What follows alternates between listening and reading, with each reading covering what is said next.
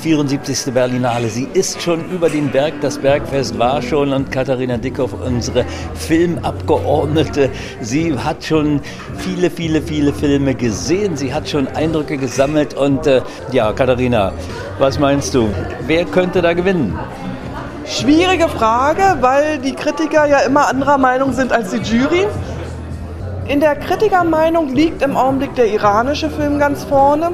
Ein wunderbarer Film über eine ältere Dame, Witwe, die nochmal versucht, Anschluss zu finden, nochmal männliche Gesellschaft zu finden, was im heutigen Iran natürlich eigentlich überhaupt nicht möglich ist. Und man kann so viel sagen, sie erlebt einen schönen Abend, aber ja, es ist kein Zukunftsmodell. Hm. Naja, das gibt es ja auch bei uns, dass nicht immer alles nur äh, ins äh, Glück führt, was da so angebahnt wird. Äh, wie heißt denn der Film? Iranischer Film, haben wir gehört, und vielversprechend ist er auch. Der heißt My Favorite Cake, unter anderem, weil sie da ihren Lieblingskuchen backt. Mhm. Ist denn dieser Film auch äh, zu erwarten mit Audiodeskription dann und äh, auch im Kino nach den Berlinale Vorführungen? Kino wird er möglicherweise kommen. Ich glaube allerdings nicht mit Audiodeskription, weil es ist ja ganz selten, dass hier Filme kommen, die nicht ein großes Studio hinter sich haben und die nicht deutsch sind. Aber vielleicht kommt er irgendwann im Fernsehen. Dann werden wir natürlich sofort auf ihn hinweisen. Weitere Kandidaten dürften ja sein Sterben.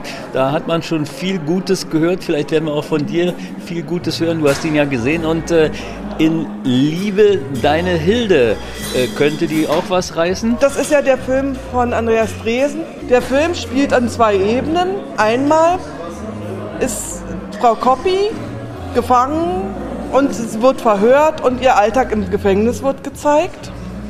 Und dann gibt es sehr, sehr viele Rückblenden, die allerdings genau in die gegenteilige Richtung, also immer weiter in die Vergangenheit gehen, wie sie ihren Mann kennengelernt hat, wie sie in der Gruppe so war.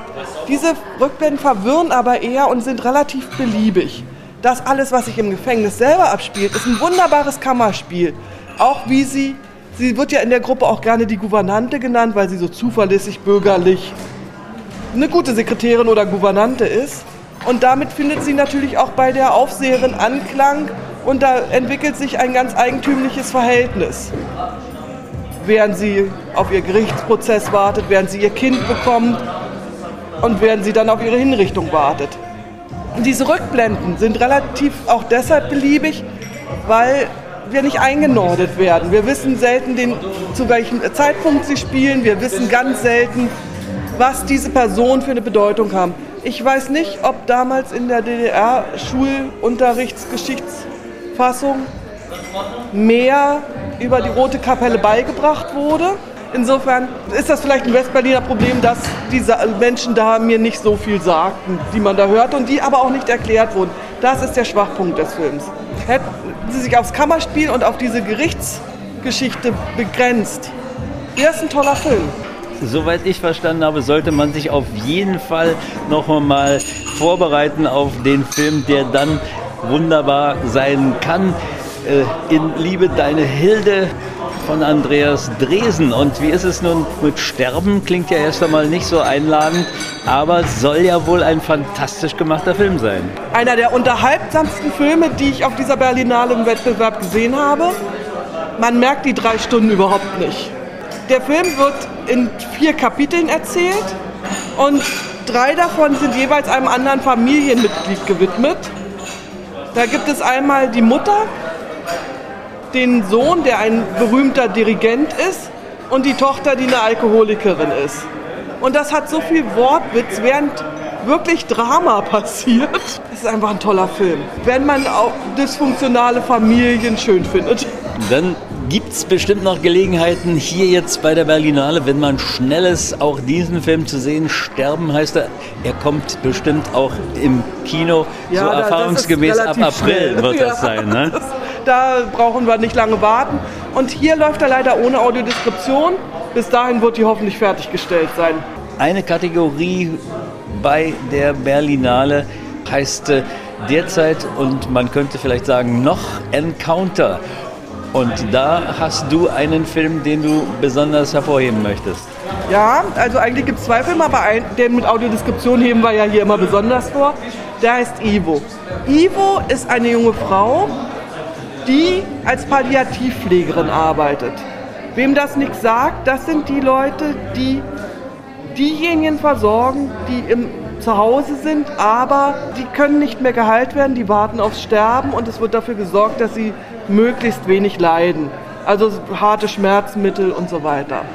Und sie fährt den ganzen Tag von einem Patienten zum nächsten, lernt dabei sehr viel über die verschiedenen Familienkonstellationen kennen, ist mit vielen auch befreundet, ist manchmal dann schwierig, damit privat klarzukommen, macht auch relativ einsam. Sie lebt mit ihrer fast erwachsenen Tochter zusammen und da gibt es viele Abende, wo sie einfach auf dem Balkon vor sich hin starrt. Sie hat aber auch eine besondere Patientin, also für sie besonders, weil das eine Freundin ist.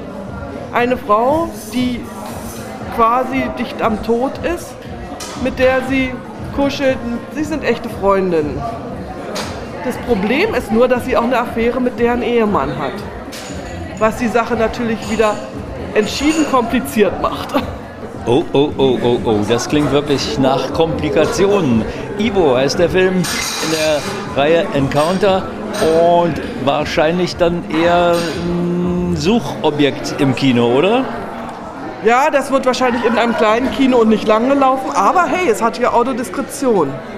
Ein zweiter Film, der hoffentlich dann auch mit Audiodeskription kommen wird, ist Favoriten. Wer sich ein bisschen in Wien auskennt, es gibt da eine Gegend, die Favoriten heißt.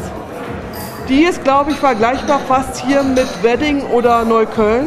Da wird eine Schulklasse drei Jahre beobachtet, die fast nur aus Kindern besteht mit Migrationshintergrund.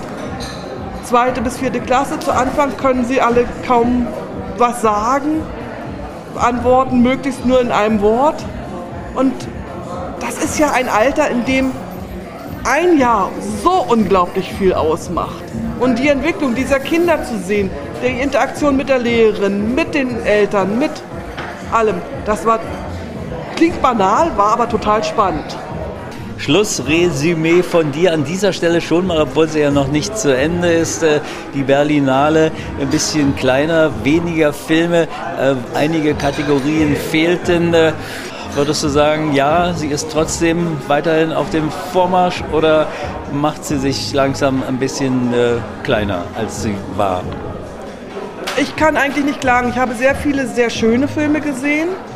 Es sind manchmal so, wir müssen hier am Potsdamer Platz, das ist alles so abgesperrt, dass die Wege erstaunlich weit sind, dafür, dass alles in Sichtweite ist. Wir sind einfach mal gespannt. Es kommt ja jetzt wieder eine neue Führung. Neue Führung heißt ja in der Regel ganz neue Ideen.